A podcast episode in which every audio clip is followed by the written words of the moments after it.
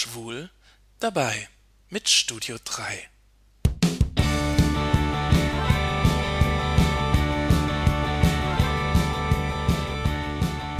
Der Dreitagebart. Das Symbol des Männlichen, des Abenteurers, des Draufgängers schlechthin.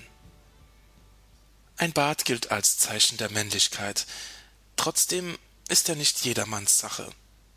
Ganz im Gegenteil, die Mehrheit der schwulen Männer findet Bärte eher unerotisch.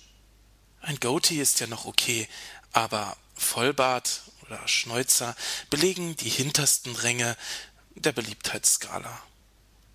Na ja, also ich mag Bärte, vor allem Drei-Tage-Bärte, obwohl ein glatt rasiertes Gesicht einen Menschen viel sympathischer und auch jünger erscheinen lassen soll. Ein schönes Beispiel dafür, wie Bärte einen Menschen jünger oder älter aussehen lassen, ist die Serie The Tudors, die ich mir im Moment jeden Dienstag anschaue. In dieser Serie wimmelt es nur so von dreitagebärtigen Männern. The Tudors ist eine historische Fernsehserie um den englischen König Heinrich VIII. In insgesamt vier Staffeln wird sein Leben über mehrere Jahrzehnte hinweg erzählt. Wie schafft man es nun, den Schauspieler in vier Jahren um Jahrzehnte altern zu lassen? Nun ja, ganz einfach. In der ersten Staffel ist Heinrich der Achte noch bartlos. In der zweiten Staffel hat er einen Kinnbart und in den weiteren Jahren kommt immer mehr Bartwuchs hinzu. Und tatsächlich, Jonathan Rhys Meyers wirkt von Staffel zu Staffel älter und reifer obwohl nur vier Jahre vergangen sind. Scheinbar nimmt im Alter der Bartwuchs zu, aber ganz sicher nimmt im Alter der Kopfhaarwuchs bei Männern leider ab. Die Glatzenbildung. Bei manchen Männern setzt sie schon in frühen Jahren ein. Für viele Männer, auch für mich, bleibt dann nur eine Lösung. Der drei Millimeter Kurzhaarschnitt, die Glatze oder eine modische Mütze. Ich beneide die Frauen. Die haben mit sowas keine Probleme.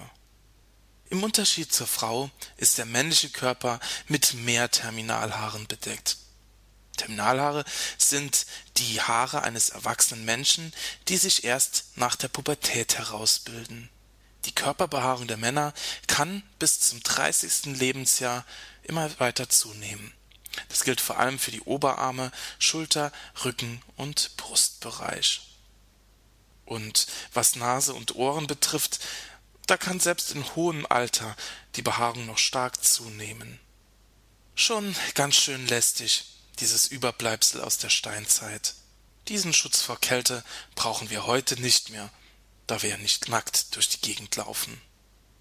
Viele Schwule mögen Körperbehaarung nicht so gerne. Deshalb wird fleißig rasiert und enthaart. Beine, Brustbereich und natürlich der Rücken. Schon komisch, wie schnell sich die Zeiten ändern. Früher wurde man direkt als schwul abgestempelt, wenn man sich die Brusthaare rasierte.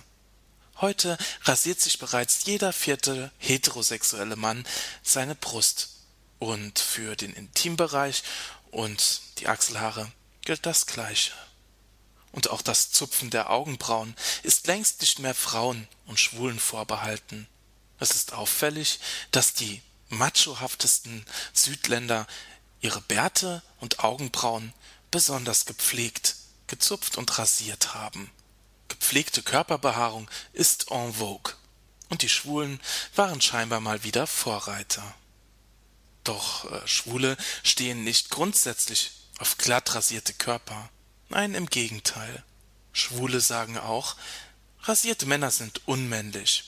Ein richtiger Kerl rasiert sich nicht. Allerdings rasieren sich die meisten Schwulen auch nicht, weil sie dadurch irgendwie weiblicher wirken wollen oder weniger männlich. Sie finden rasierte Männer einfach attraktiver.